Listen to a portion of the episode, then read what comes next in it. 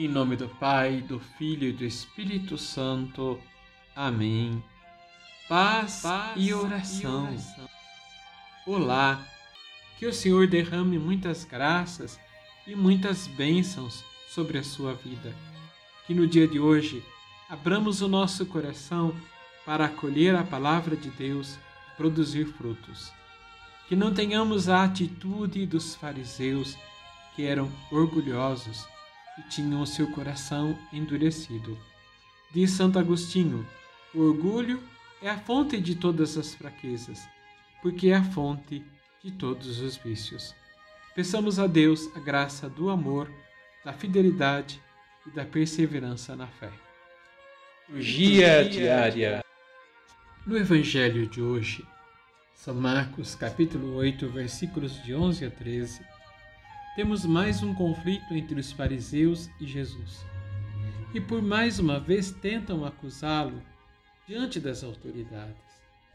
Pediram a Jesus um sinal do céu, o um sinal do seu poder, como prova de que ele era o Messias enviado.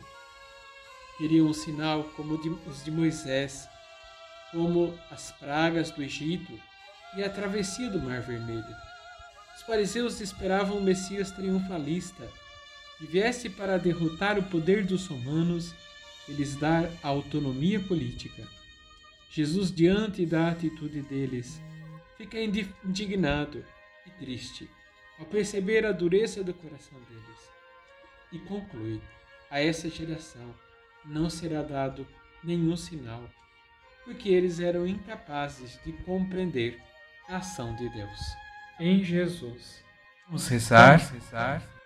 Senhor, dá-me um coração manso para acolher a vossa palavra Livra-me, Senhor, da atitude dos fariseus e dos escribas, que tinham o coração fechado para acolher a tua palavra e produzir frutos.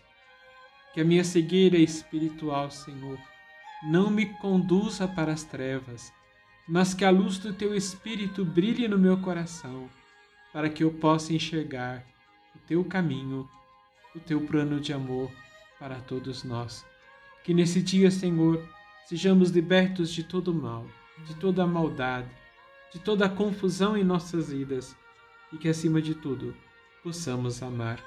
Receba a bênção do Deus Todo-Poderoso, Pai, Filho e Espírito Santo. Amém.